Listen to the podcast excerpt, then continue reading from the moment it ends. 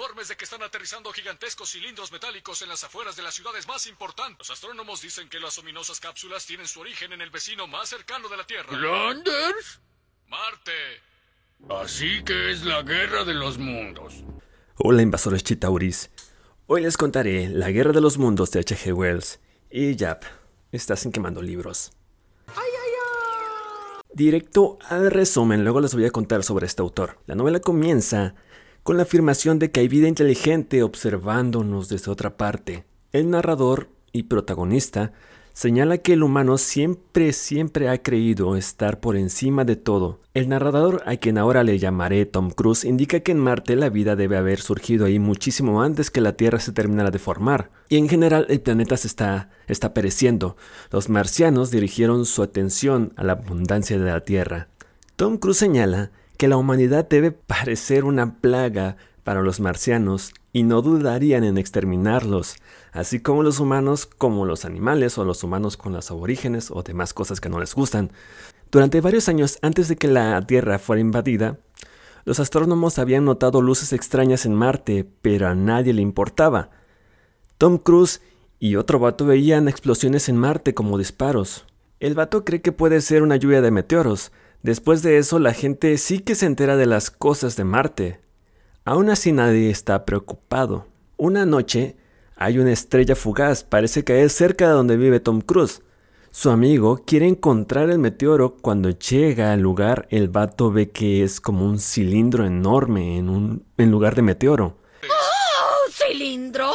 Les recuerdo que esta novela se publicó en 1898 y el primer satélite en órbita fue el Sputnik que fue lanzado en 1957. El cilindro hace un silbido y cree que hay algo dentro o alguien que está tratando de salir. El vato corre al pueblo en busca de ayuda, pero solo llama la atención de un periodista. Los dos van de regreso y lo golpean, golpean el cilindro, pero no reciben respuesta y asumen que quien quiera o lo que sea que esté dentro debe estar muerto. El periodista envía la noticia a Londres. Luego sí empieza a llegar gente al lugar del cilindro, la gente chismosa. Y por el chisme también va Tom Cruise. Ve que ya hay mucha gente rodeando el cilindro, nota que ese metal no se parece a ninguno que existe en la Tierra. Sabe que viene de Marte y que si algo vivía dentro ya no debe estar con vida. Más y más gente llega al chisme. De repente, algo emerge del cilindro, todos esperan ver a un ser humano, pero ven a un marciano, del tamaño de un oso y cubierto de tentáculos, de ojos enormes y luminosos, y, la gente se espanta, huye pero cerquita para seguir viendo. El grupo más grande de personas, incluido su amigo y el periodista, se acercan al pozo para izar una bandera blanca. De repente hay un destello y todos se incendian y se reducen a cenizas, algunos intentan correr pero ya es demasiado tarde, algunos de los árboles también estallaron en llamas. Tom Cruise está lleno de terror, que huye obviamente no iba a morir aquí, es, es el inicio. Tom Cruise cree que fue un rayo de calor, como algún inador de Doomfenshmirtz que usa el calor para destruir y devastar.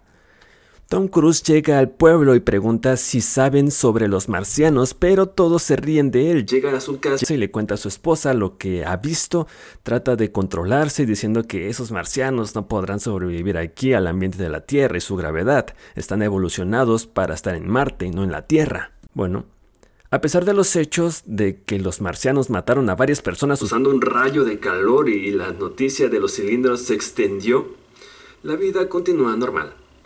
Un sonido distante de un martilleo escucha, se escucha en el poste donde estaba el cilindro. El ejército llega y otro cilindro cae.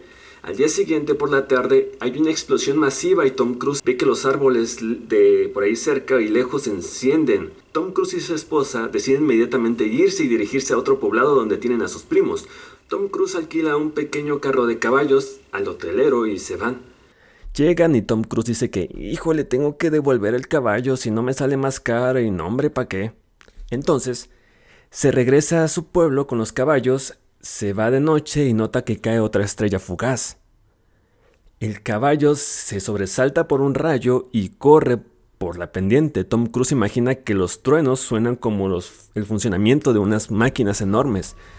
Por otro lado, ve una máquina trípode de tres pies gigantesca que aparece entre los árboles. Se cae del caballo y el caballo muere. El trípode pasa a su lado. Llega a su casa, se encuentra con otro vato, un artillero del ejército. Los campos están llenos de fuego. Hay gente muerta por todos lados. El artillero comenta que, que uno de esos trípodes mató a toda su compañía con rayos de calor. Los dos vatos dicen que no pueden quedarse donde están. El artillero dice que tiene que ir a Londres. Tom Cruise dice que tiene que volver con su esposa y salir del país pero el tercer cilindro ha aterrizado entre Tom Cruise y el pueblo donde había dejado a su esposa. ¡Oh, cilindros! Entonces Tom Cruise y el artillero deciden viajar juntos en la misma dirección durante un rato. No ven a otras personas vivas, hasta que encuentran a un grupo de soldados que acaban de llegar y no habían visto a los marcianos. Ahora llaman a los marcianos a los trípodes en sí. Tom Cruise y el artillero lo describen, que tiene como 30 metros de altura, cuerpos como de aluminio, una capucha y todo como en la película, así lo dicen. Entonces los soldados se separan de ellos dos y pues nada, mientras los dos hombres viajan, ah, viajan a otro poblado, notan que muchas familias empacan sus pertenencias y los militares colocan armas para brindarles eh, protección para su escape. La mayoría de la gente parece considerar la evacuación como una distracción o una molestia sin comprender el peligro real de la invasión extraterrestre. Se toman su tiempo para todo. De repente escuchan armas a lo lejos. Entonces las armas cercanas comienzan a disparar. Cuatro de los trípodes aparecen a lo lejos moviéndose rápidamente y un quinto aparece aún más cerca y la, la multitud comienza a entrar en pánico. Tom Cruise corre hacia el río pensando que lo ayudará a sobrevivir al rayo de calor. Se da cuenta de que el trípode destruye las armas al otro lado del río con su rayo de calor, pero una de las armas destruye el trípode le revienta la cabeza, o lo que parece ser una cabeza, y sale una sustancia como si fuera sangre. Los otros trípodes se acercan al caído y revientan a la gente con su rayo de calor. El trípode muerto cae sobre el río y este comienza a hervir. Entonces Tom Cruise sale del río. Los trípodes se retiran llegando a la parte original de donde habían salido, al pueblo de Tom Cruise. Los marcianos parecen estar trabajando duro en el pozo con algo. Tom Cruise encuentra un bote y salta en él. Cree que tiene más chance de sobrevivir en el agua porque vio la película de señales de Mel Gibson. Gibson. Llega a otro lado del poblado, otro poblado destruido y se queda dormido. Cuando despierta ve a un hombre a su lado y, le pregunta si tiene agua. El vato nuevo le pregunta que qué significa todo esto. Lo compara con la historia de Sodoma y, y Gomorra. ¿Gomorra? Bueno, ustedes saben y pregunta por qué tipo de pecado están siendo castigados. Tom Cruise cree que este batillo ha perdido la razón. Tom Cruise le dice que ya basta, que eso no tiene nada que ver con la religión, que unos trípodes, bueno, un trípode ha sido destruido, pero el batillo le dice que no se podían matar a uno de los enviados de Dios. Luego hay unas partes del hermano de Tom Cruise que está en Londres, pero como su perspectiva de cómo fueron llegando las noticias y los acontecimientos desde Londres, solo puedo destacar que los marcianos usan humo negro para matar, como gas venenoso. El hermano huye cuando llegan a Londres. cuando llegan a Londres los marcianos, se va en una embarcación con unas chicas que acaba de conocer, sanos y salvos, y fin. No hay nada más del hermano de Tom Cruise. Es que no aporta nada, no aporta nada a la trama. Como hay que. Volviendo a Tom Cruise, él comienza a pensar en lo que podrían querer los marcianos, Tom Cruise y el batillo religioso entran a una casa para refugiarse del humo negro que acababa de matar a un bonche de soldados. Tom Cruise se enoja tanto con el religioso que lo encierra. Finalmente, un marciano llega a limpiar el humo nocivo y los hombres pueden escapar. De repente ven un trípode marciano que persigue a tres personas que huyen. El marciano agarra a estas personas y las arroja a a una forma de canasta en su espalda. Tom Cruise vuelve a preguntarse qué quieren realmente los marcianos. Ya no están matando a los humanos.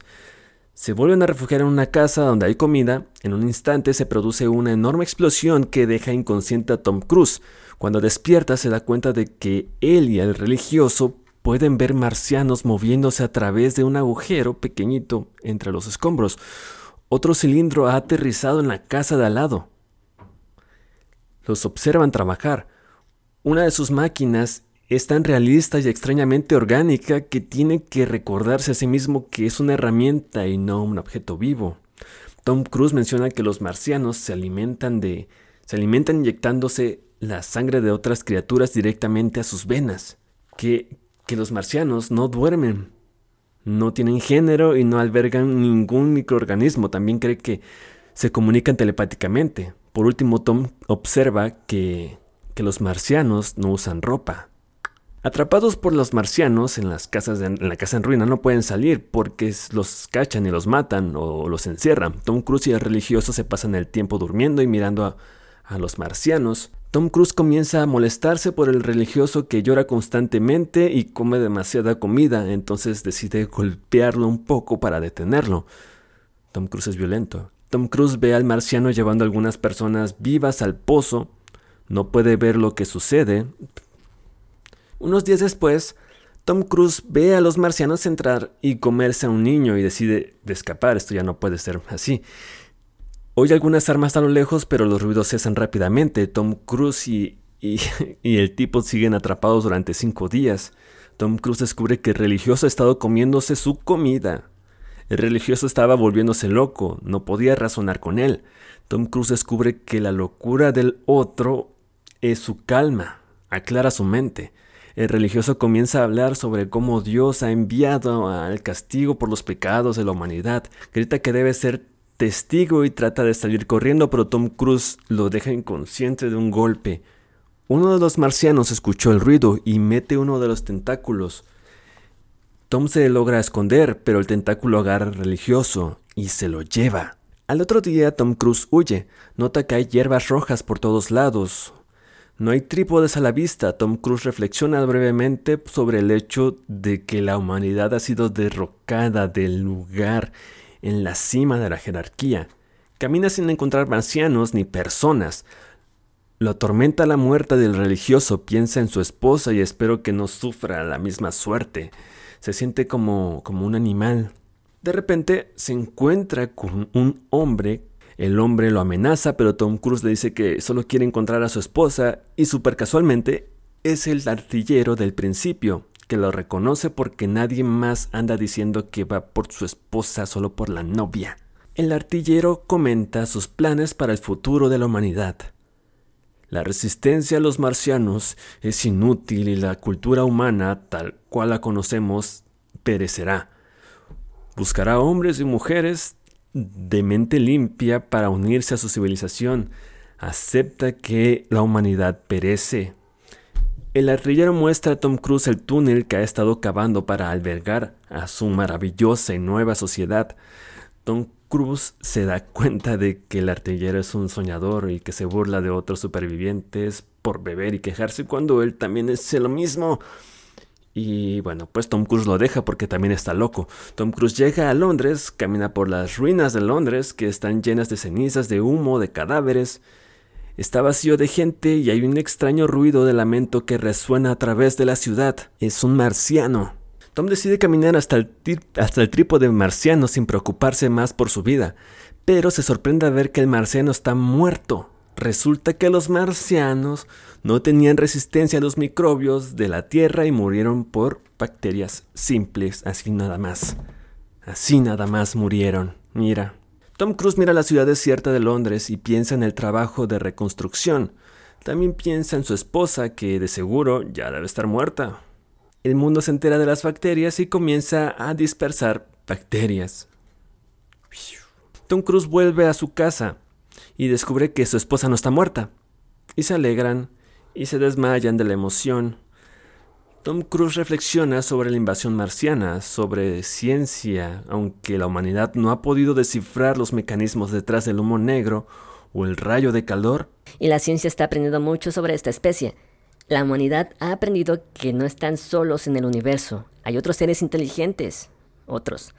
Tom Cruise tiene evidencia de que los marcianos han ido a Venus y piensa si los humanos invadirán Venus cuando el Sol se enfríe y si lo conquistarán. Tom Cruise a veces ve visiones de la invasión marciana, incluso seis años después. Aún así se alegra de poder tomar la mano de su esposa, de que no se murieron, estamos vivos. Y ya, fin. Ah, no olvides suscribirte, darle like, partirlo y todo eso. Suscríbete, suscríbete mucho. Con la Guerra de los Mundos se inaugura la larga serie de novelas sobre extraterrestres. Es difícil de explicar a qué se debe esta ansia que nos despierta la duda sobre la existencia de habitantes en otros planetas. La Guerra de los Mundos es precursora de todos los libros, películas o reportajes que actualmente proliferan sobre el tema. Su gran virtud no reside en que Wells se anticipe con el humo negro a la guerra química o los gases asfixiantes, o que el rayo ardiente, el rayo de calor, ah, se haya identificado con el moderno rayo láser. Su grandeza, dejando aparte su portentosa imaginación, proviene de que Wells supo, mirando a las estrellas, conocer mejor la condición humana. Y ya. Es todo de Wells por algún tiempo. Ya.